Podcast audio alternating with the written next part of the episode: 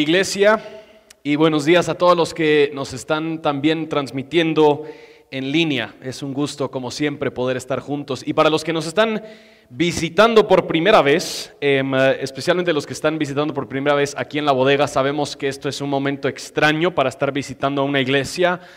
Así que de la misma manera, eh, pues queremos eh, reconocer que están aquí entre nosotros. Si tienen alguna duda o pregunta, pueden encontrar a algunos de los que están sirviendo ahí en la puerta, a su servidor, a, cualquiera de los, de los líderes y con gusto podemos conocernos un poquito más después del servicio fuera de la bodega. Eso es más o menos la, política que estamos siguiendo. Eh, voy a pedirles que nos pongamos en pie una vez más. Vamos a leer Éxodo 20. Hoy sí empezamos ya con los 10 mandamientos.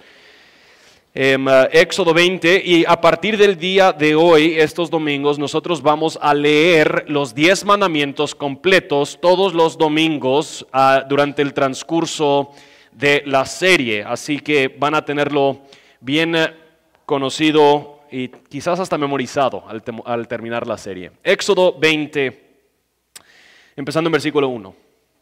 Entonces Dios habló todas estas cosas, ah, todas estas palabras diciendo, yo soy el Señor tu Dios, que te saqué de la tierra de Egipto, de la casa de servidumbre. No tendrás otros dioses delante de mí.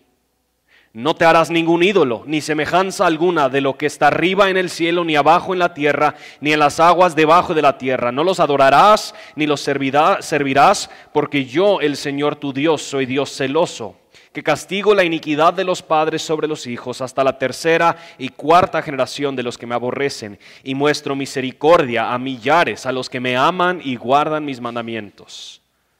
No tomarás el nombre del Señor tu Dios en vano, porque el Señor no tendrá por inocente al que tome su nombre en vano. Acuérdate del día de reposo para santificarlo. Seis días trabajarás y harás toda tu obra, pero el séptimo día es día de reposo para el Señor tu Dios. No harás en él trabajo alguno, tú, ni tu hijo, ni tu hija, ni tu siervo, ni tu sierva, ni tu ganado, ni el extranjero que está contigo. Porque en seis días hizo el Señor los cielos y la tierra, el mar y todo lo que en ellos hay, y reposó en el séptimo día. Por tanto, el Señor bendijo el día de reposo y lo santificó. Honra a tu padre y a tu madre para que tus días sean prolongados en la tierra que el Señor tu Dios te da. No matarás, no cometerás adulterio, no hurtarás, no darás falso testimonio contra tu prójimo, no codiciarás la casa de tu prójimo, no codiciarás la mujer de tu prójimo, ni su siervo, ni su sierva, ni su buey, ni su asno, ni nada que sea de tu prójimo. Gracias Señor por el tiempo que tenemos para ver lo que tú has revelado en tu palabra. Reconocemos, Dios, que tu presencia está aquí entre nosotros. Pedimos, Padre, que tú obres por medio de tu palabra.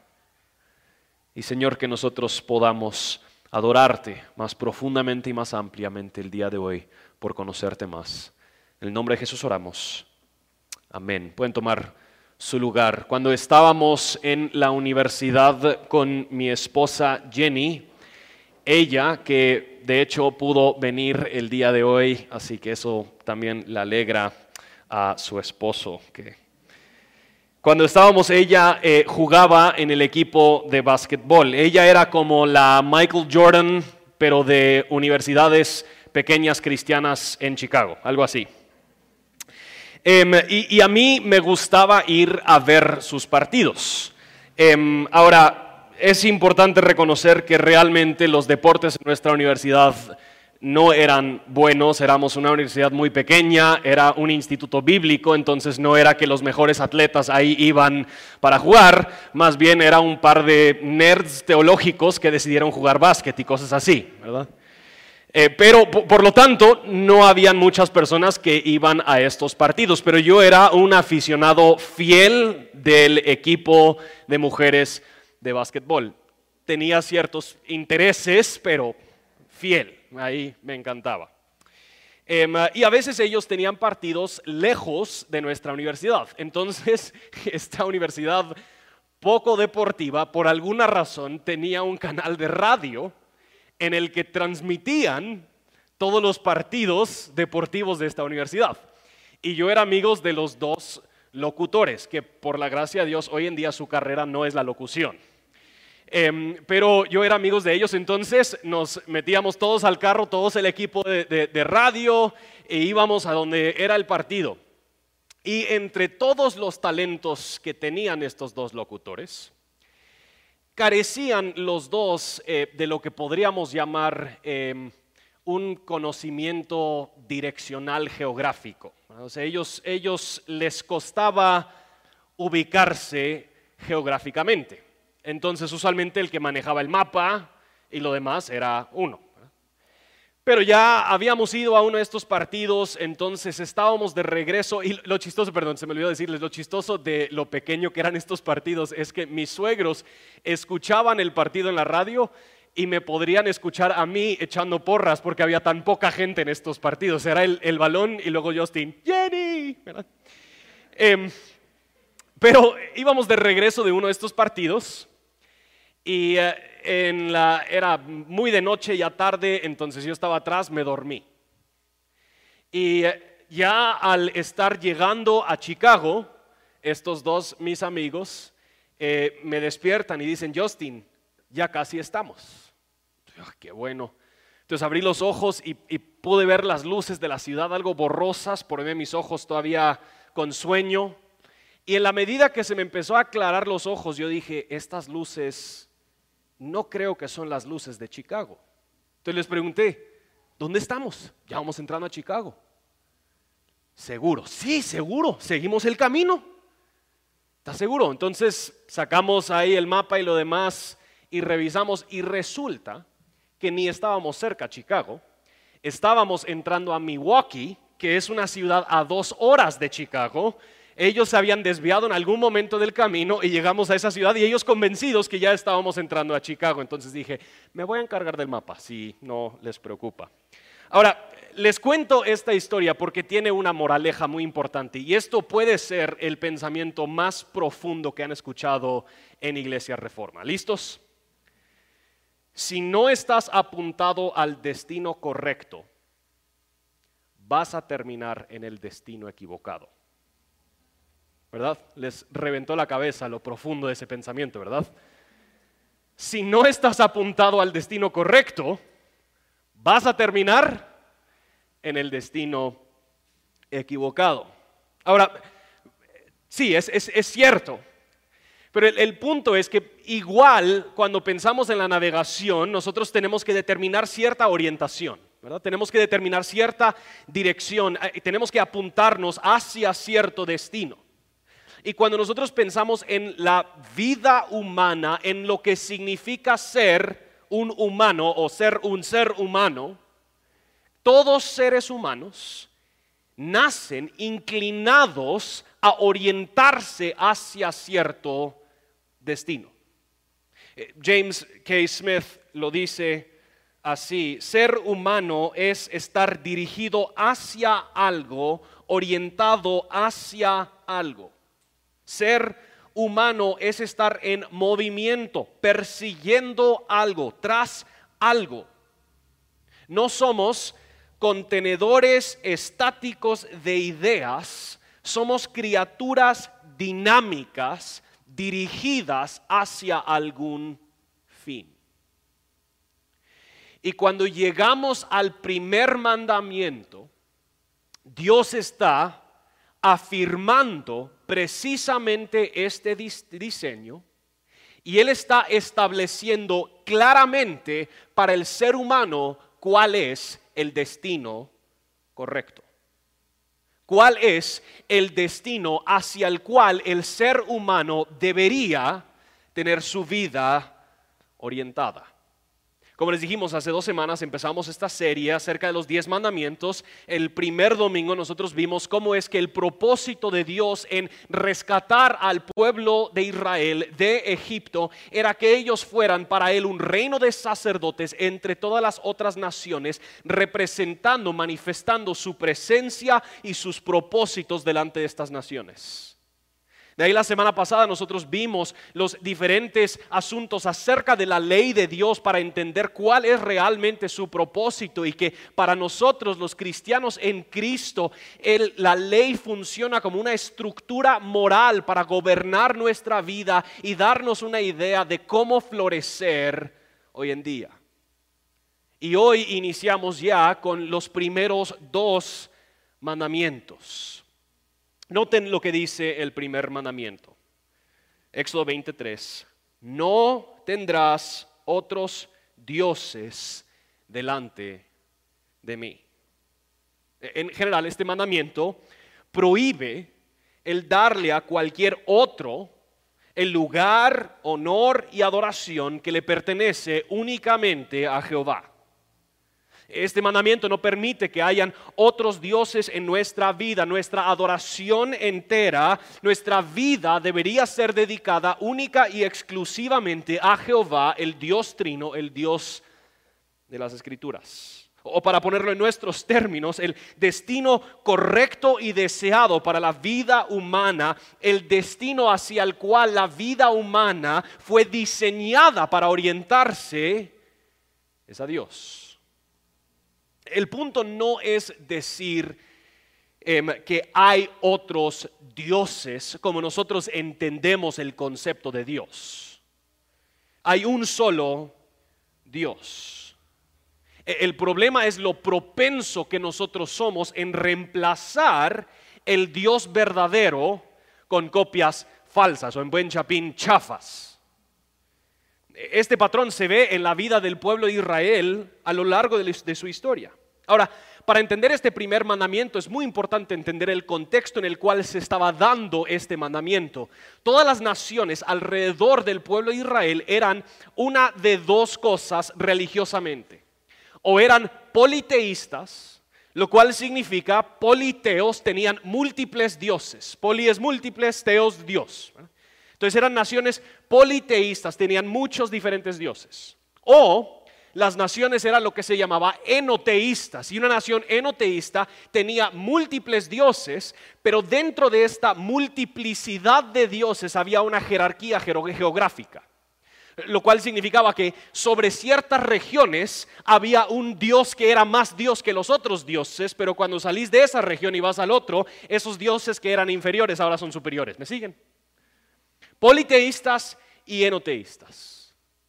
Y es en, medio de este contexto de politeísmo y de enoteísmo que Dios entra, escoge al pueblo de Israel y él dice, yo soy el único Dios verdadero y ustedes darán única y exclusivamente su lealtad, su honor y su adoración a mí y solo a mí.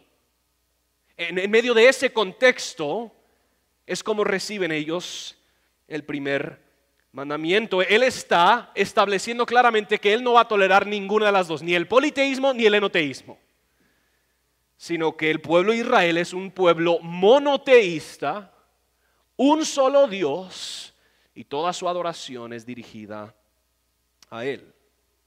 Ahora, esto no quiere decir que no hay otros seres sobrenaturales en el universo y en el mundo invisible, pero aún todo lo que pueda existir en el mundo invisible encuentra su fuente y su origen en Jehová, el Dios verdadero, el Dios creador. Y por lo tanto, honrar a uno de esos seres sobrenaturales como si fuera Dios es poner algo creado arriba del creador.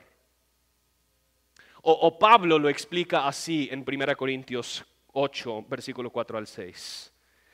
Dice, por tanto, en cuanto a comer de lo sacrificado a los ídolos, sabemos que un ídolo no es nada en el mundo y que no hay sino un solo Dios. Porque aunque haya algunos llamados dioses, ya sea en el cielo o en la tierra, como por cierto hay muchos dioses y muchos señores, pero para nosotros hay un solo Dios, el Padre, de quien proceden todas las cosas. Y nosotros somos qué? Para Él y un solo Señor Jesucristo, por quien son todas las cosas y por medio de Él existimos nosotros. Esto es una verdad independiente de si se cree o no. Hay un solo Dios, ese Dios es Jehová, el Dios trino de las escrituras, Él es fuente de todas las cosas. Y toda la adoración y toda la lealtad del pueblo de Dios debería ser dada única y exclusivamente a este Dios. Ahora, esto es expresado en quizás la, eh, el dicho doctrinal más famoso del pueblo de Israel, lo que se llamaba el Gran Shema en Deuteronomio 6, 4. Ellos afirman precisamente este punto y lo repetían cuando se reunían para adorar. Deuteronomio 6, 4. El Shema se podría traducir el, escucha o el, pon atención porque esto era la, verdad más básica, más fundamental para la existencia del pueblo de Israel. Dice, escucha, oh Israel, el Señor es nuestro Dios, el Señor uno es. Amarás al Señor tu Dios con todo tu corazón, toda tu alma y toda tu fuerza. Dios, Jehová, el Dios trino de las escrituras, Padre, Hijo y Espíritu Santo, demanda adoración exclusiva, lealtad exclusiva de su pueblo. Y cuando entonces hablamos de la obediencia, cuando hablamos de la santidad delante de Dios, tenemos que tomar en cuenta que Dios inicia su estructura moral para su pueblo inicia la santidad con adoración. Que la, santidad inicia con adoración, o para ponerlo de forma negativa, no podemos hablar de la santidad sin hablar de adoración. Ahora, ¿por qué importa esto? Porque nosotros vivimos en una época que quiere dar a entender que la santidad es seguir ciertas reglas. Y si tú sigues esas reglas, tú sos santo. Si no sigues las reglas, no sos santo. Pero el punto a lo largo de las escrituras no es exclusivamente tu conducta en cuanto a las reglas. El punto a lo largo de las escrituras es cuál es el objeto de tu afecto y tu adoración. Porque nosotros vemos cómo es que Jesús se enfrenta con los fariseos y él dice, este pueblo me honran con sus labios, pero su corazón está lejos de mí o, aún les, les llama a ellos tumbas, sepulcros blanqueados. Porque aunque quizás por un lado tenían ellos una rectitud intachable en cuanto a su conducta, no había santidad porque Dios no era el objeto exclusivo de su adoración. Hay quienes hasta se adoran a sí mismos al cumplir con todas las reglas jactándose de su superioridad y por lo tanto sienten el derecho de juzgar a todos los que no siguen las reglas como ellos lo siguen, únicamente demostrando que Dios no es el objeto de su adoración, más bien ellos lo son. La santidad no inicia con una rectitud de conducta, inicia con una adoración exclusiva a Dios. Si no es Dios quien adoramos, sobre todas las cosas, nuestra conducta, nos dice Isaías, que son simplemente como trapos de inmundicia, suciedad delante de Dios.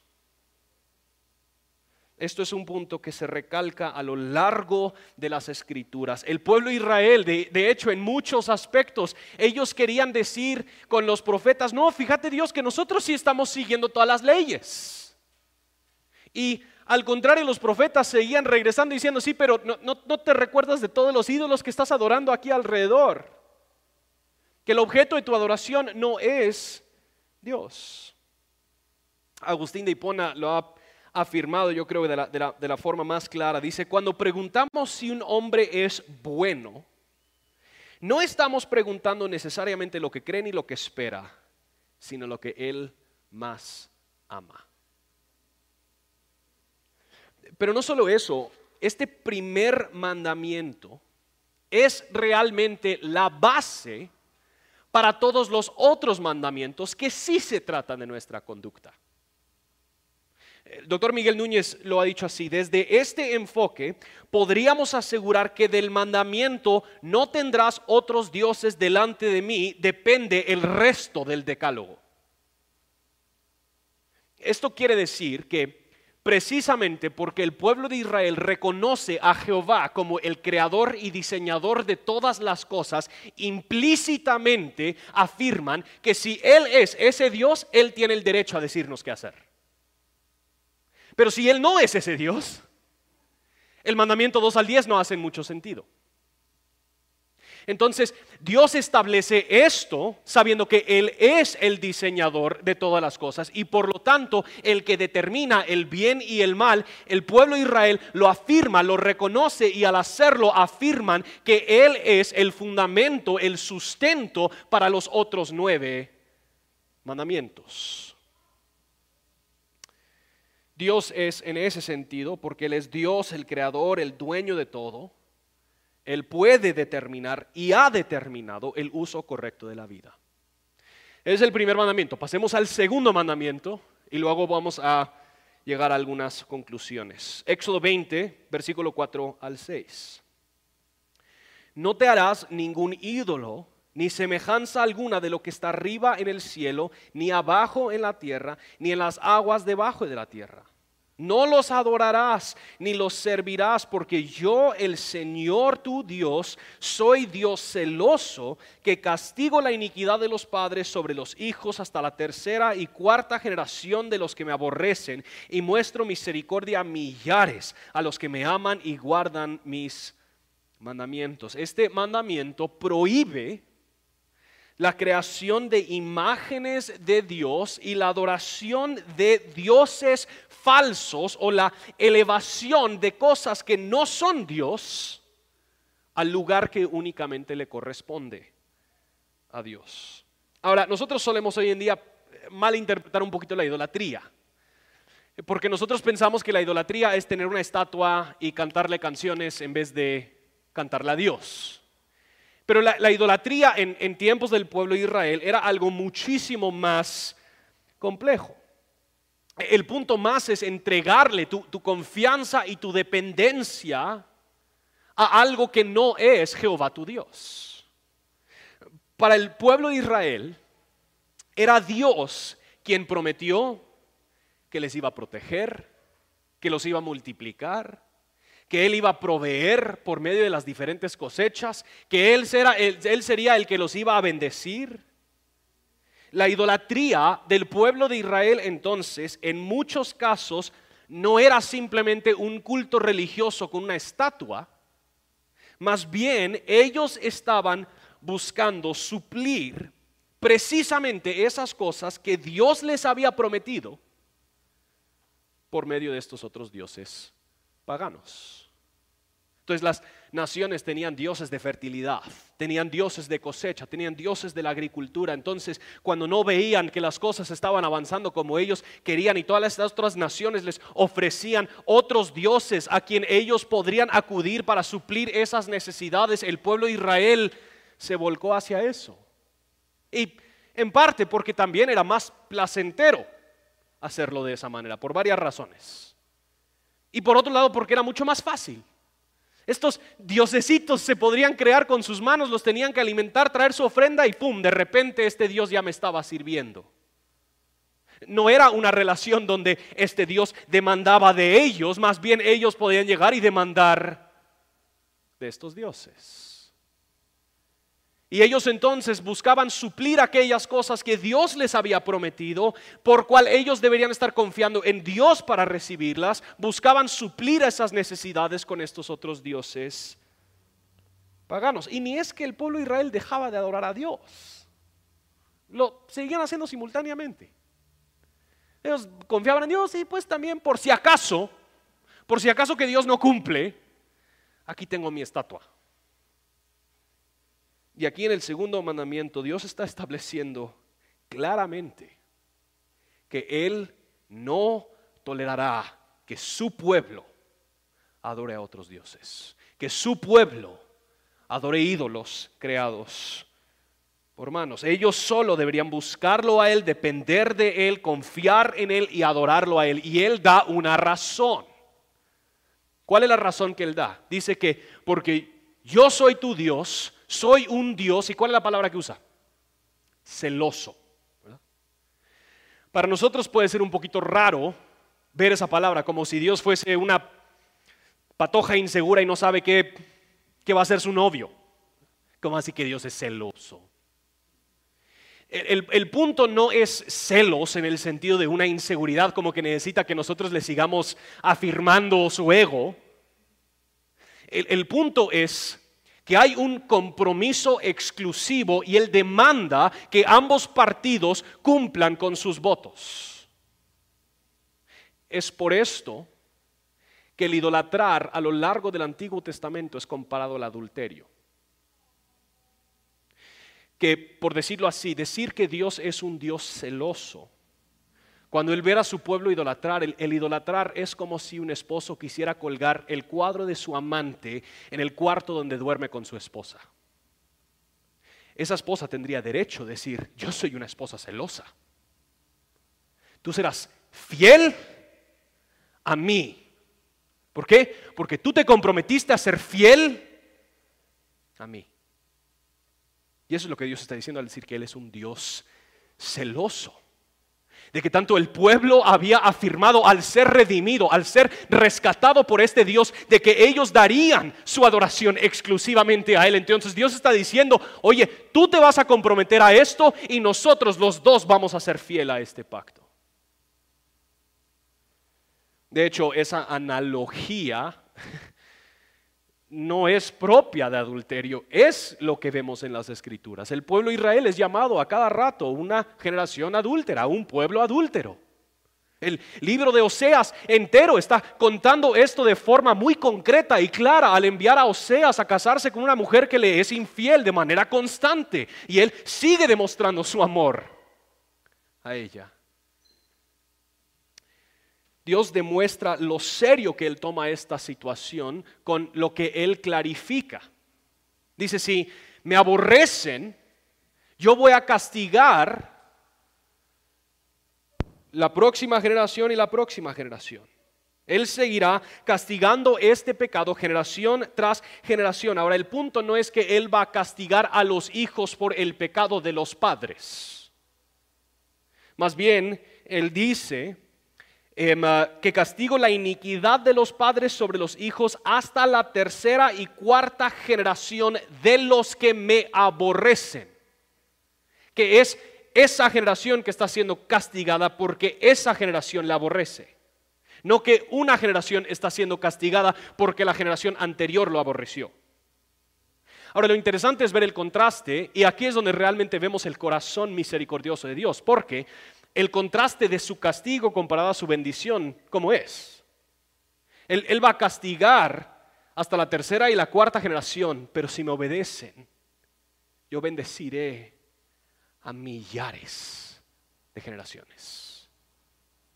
Que el deseo al entrar en este pacto con Israel es el poder bendecir y demostrar esa misericordia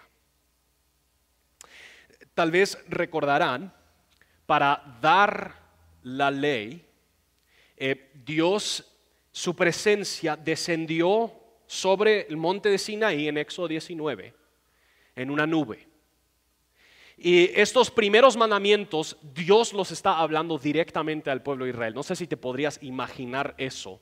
Cómo ha de haber retumbado la voz de Dios en medio de este desierto sobre esta enorme montaña. Qué espectáculo. Tanto que el pueblo de Israel dijo al terminar, ya no queremos escuchar de Dios. Moisés, mejor tú dinos lo que Dios quiere decir. Les generó un temor al, escuchar estas palabras directamente de Dios. Entonces, Moisés asciende y entra a la nube. Y él está ahí por no sabemos cuánto tiempo. Pero ¿qué sucede mientras que Moisés está ahí en la nube? El, pueblo de Israel se empieza a impacientar. ¿Dónde está Moisés? ¿Qué? ¿Solo nos va a venir a gritar Dios de la montaña y de ahí? Ya nada. saber qué le ha de haber acontecido a Moisés. De repente murió. Entonces el pueblo de Israel, tan tercos y necios que somos, se acercan con Aarón, el hermano de Moisés, y dicen, oye Aarón, haznos un Dios que nos pueda guiar a la tierra. Y, Aarón, presionado por el pueblo tal vez por un lado, pero por otro lado recordando lo que literalmente de la boca de Dios apenas había escuchado, pide que le entregan el oro que tienen, aretes, collares, joyas, los empiezan a derretir y Aarón hace un becerro de oro y le dice al pueblo, aquí está tu Dios. Momentos después de que Dios les dice, no hagan ídolo alguno. Esto es el patrón a lo largo de la historia del pueblo de Israel. Porque casi se repite esa misma historia en Primera Reyes 12. Jeroboam es el rey sobre el pueblo de Israel y él tiene celos por preservar el trono para sí mismo. Él no quiere que el trono regrese a la casa de David. Entonces Jeroboam dice, bueno, yo, ya sé cómo voy a asegurar que este pueblo no regresa a David. Les voy a distraer. Noten lo que dice Jeroboam en 1 Reyes 12, 28. Así que el rey buscó consejo y hizo qué? Dos becerros de oro. Y dijo al pueblo, es mucho para ustedes subir a Jerusalén, donde estaba el templo. Aquí están sus dioses. Y noten el coraje, los cuales te hicieron subir de la tierra de Egipto. La historia entera del pueblo de Israel es una historia plagada por idolatría, donde perpetua y constantemente, en vez de rendir su adoración exclusiva y única al Dios verdadero, persiguen estos otros diosesitos paganos para suplir necesidades pasajeras y placenteras. Este tema de idolatría para Dios no es simplemente una distracción. Esto es traición cósmica. Esto era cometer adulterio contra su comprometido, el Dios quien nos había rescatado.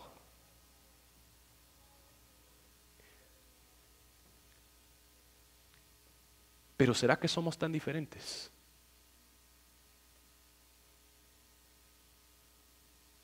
El ser humano, por naturaleza, es orientado hacia un destino. Si lo sabes o no, en todo momento estás adorando. Por esto Juan Calvino dice que el corazón humano es una fábrica de ídolos. Vaya, hoy en día no tenemos becerros de oro. No es que vamos a entrar a tu casa y encontrar una estatua, no sé, el chucho santo de Chiquimula, o no sé si Chiquimula tiene un chucho santo, pero los que son de Chiquimula podrían ayudarnos a verlo. No funciona así hoy en día la idolatría. Pero es importante reconocer que nosotros somos tan propensos a la idolatría como lo era Israel. Solo que en nuestro caso, claro, no, formamos estos ídolos necesariamente en nuestras manos. Pero por supuesto que estamos rodeados de cosas que demandan nuestra adoración en lugar de dársela a Dios. Em, empecemos con algunos fáciles, ¿sí? ¿Qué tal el dinero? vivimos en una época que su dependencia entera y completa para su provisión está en el capital, en el dinero. ¿Te has dado cuenta que no importa cuánto ganamos, siempre lo supera cuánto necesitamos? O sea, siempre necesitamos más. ¿Cuánto es suficiente? ¿Te has dado cuenta el temor profundo o la ansiedad que nos provoca el saber que vamos a estar más apretados económicamente. La búsqueda insaciable del dinero de nuestra sociedad y de nuestro mundo alrededor es algo que los cristianos en muchos casos no hemos confrontado, al contrario, nos hemos acostado con esos mismos dioses. también hemos estado dispuestos a hacer lo que tengamos que hacer para ganar un poco más.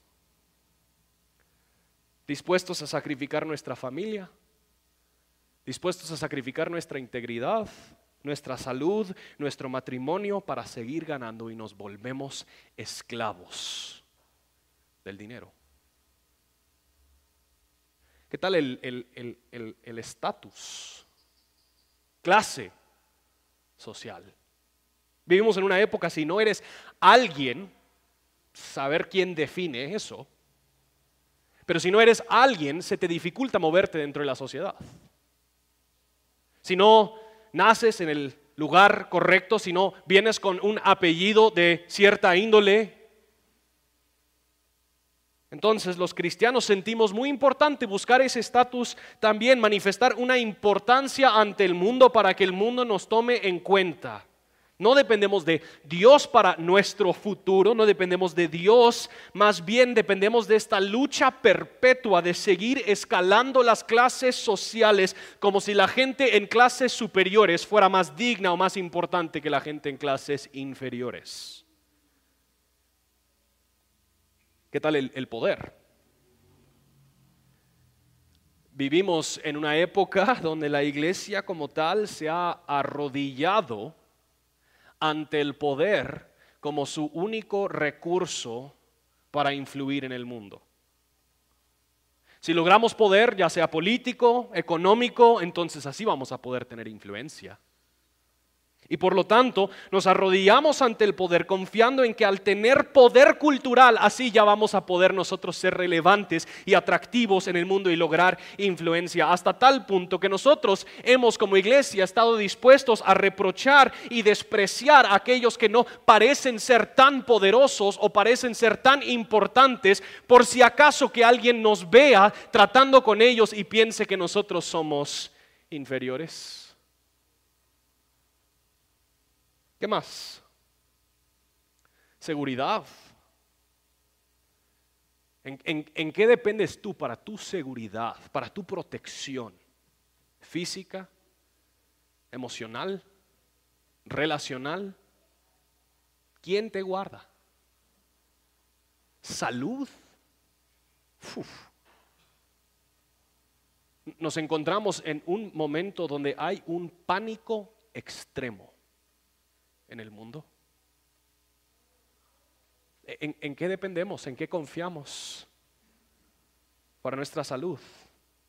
¿O queremos ir un poco aún más a fondo? ¿Qué tal el reconocimiento y el respeto de otras personas? ¿Qué hemos estado dispuestos a hacer tú y yo para complacer a otras personas y así mantenerlos felices conmigo?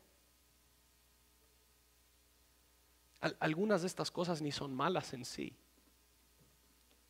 pero no son capaces de ser tu Dios. Pero igual que el pueblo de Israel, rodeado por estas naciones paganas, a menudo para nosotros iglesia ha sido como el mundo llegara con nosotros y nos dijera, iglesia, aquí están sus dioses. Y nos hemos arrodillado. Pero ¿qué sucede? ¿Qué sucede si el pueblo de Dios, siendo su reino de sacerdotes aquí en la tierra, adora a Dios exclusivamente? ¿Qué sucede si toda la confianza del pueblo de Dios para el hoy para su provisión, para su futuro, su gozo, su seguridad, su salud, estuviera puesta única y exclusivamente en Jehová su Dios. ¿Qué sucede en nuestra sociedad si la iglesia resistiera la tentación de perseguir el dinero, el poder y el estatus? ¿Cómo cambiaría el escenario a nuestro alrededor? ¿Cómo cambiaría el escenario político? ¿Cómo cambiaría el escenario cultural? ¿Cómo cambiaría en Guatemala el escenario económico si la iglesia resistiera la tentación a adorar estos dioses falsos y pusieran su confianza y adoración única y exclusivamente en Jehová su Dios? ¿Qué sucedería si en todas las empresas corruptas los cristianos se levantan y dirían, nah, el dinero no es mi Dios, así que yo no voy a hacer lo que me estás pidiendo hacer? ¿Qué sucede si los cristianos resistieran estas tentaciones? Es aquí donde nosotros empezamos a ver el verdadero problema, ¿verdad? Porque por más que queremos adorar al Dios verdadero, pareciera que estamos rodeados por más y más tentación a idolatrar. ¿Qué esperanza hay para corazones adoradores que no logran orientarse hacia el destino correcto? Lo fascinante de la historia de la Biblia es que Solo Moisés pudo entrar a la nube, donde estaba la presencia de Dios. Si, el pueblo de Israel entrara, hubieran sido consumidos de un momento a otro. Y, y, de hecho, cuando Dios ve y le dice a Moisés lo que está pasando ahí abajo, que ellos están adorando este becerro de oro, Él le dice a Moisés, aquí se acabó. que parte de lo difícil para el pueblo de Israel es que ellos habían sido llamados a adorar a Jehová, el Dios verdadero, sin poder tener acceso completo a Jehová, el Dios verdadero. Pero lo que nosotros vemos suceder a lo largo de las escrituras es en la persona y obra de Jesucristo. Nosotros encontramos algo prefigurado en Moisés que Moisés sube y él está en la presencia de Dios y él desciende y él viene donde el pueblo. Jesús también estando en la presencia de Dios, él viene y él desciende donde el pueblo. Y en vez de simplemente venir y reclamarle al pueblo por lo que hicieron mal, porque Moisés también era igual de rebelde, idólatra que ellos, no podía hacer nada. Jesús, en vez de hacer eso, sabiendo que algo más profundo tenía que cambiar en ellos, él se entrega por completo hasta la muerte. Él es castigado por nuestra idolatría para que nosotros pudiésemos ser libres para adorarlo a Él por completo. Que por la obra de Jesús, tú y yo somos libres para poder vivir coramdeo. La frase coramdeo es una frase en latín. Literalmente significa ante Dios. Pero por nuestra rebeldía, por nuestra idolatría, se nos haría difícil vivir coramdeo porque la perfección santa, moral de Dios nos consumiría, pero precisamente por lo que Cristo ha hecho a nuestro favor, ahora nosotros somos libres para vivir coramdeo. Vivir coramdeo es vivir todos nuestros momentos con una conciencia concreta y una confianza profunda que estamos con Dios, en Dios y delante de Dios y hacemos todo para la adoración de Dios. David dice en 1 Crónicas 16, 11, busquen al Señor su fortaleza, busquen su rostro continuamente. Vivir coramdeo es un reconocimiento claro y concreto de que el destino hacia el cual deberíamos orientar nuestra vida es Dios. De que el destino diseñado por Dios para la orientación de nuestra vida es Dios. Voy a leer tres pasajes y con esto termino. ¿Recuerdan lo que dice Dios en Éxodo 19:4? ustedes han visto lo que he hecho a los egipcios y cómo los he tomado sobre alas de águilas y los he traído a quién? Los he traído a mí. Jesús lo afirma de nuevo en Juan 17:3, y esta es la vida eterna, que te conozcan a ti. Pablo mismo lo afirma en Hechos 17, 26 al 28, de uno solo Dios hizo todas las naciones del mundo para que habitaran sobre toda la superficie de la tierra, habiendo determinado sus tiempos y las fronteras de los lugares donde viven, para que buscaran a Dios y de alguna manera palpando lo hallen, aunque Él no está lejos de ninguno de nosotros, porque en Él vivimos, nos movemos y existimos. Tú y yo fuimos diseñados, creados por Dios para que Él sea el objeto único y exclusivo de nuestra adoración.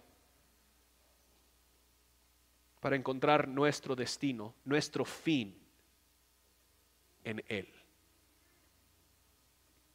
Para trabajar ante Dios, cantar ante Dios, dormir ante Dios, comer ante Dios. Entonces, termino preguntando muy sencillamente, ¿hacia qué destino está orientada tu vida? ¿Hacia qué destino está orientada tu vida? Padre, venimos delante de ti en primer lugar en arrepentimiento, porque hemos idolatrado. Y en segundo lugar, en gratitud, porque aún así no nos has abandonado. E, en vez de castigarnos a nosotros por nuestra idolatría, en Cristo asumiste nuestro castigo para que nosotros pudiésemos vivir eternamente en adoración tuya. Así que hoy venimos delante de ti sabiendo, Señor, que somos tuyos. Que en ti somos, en ti vivimos, en ti existimos. En el nombre de Jesús oramos. Amén. ¿Por qué nos ponemos en pie? Vamos a responder en adoración y en unos momentos vamos a tomar de la Santa Cena.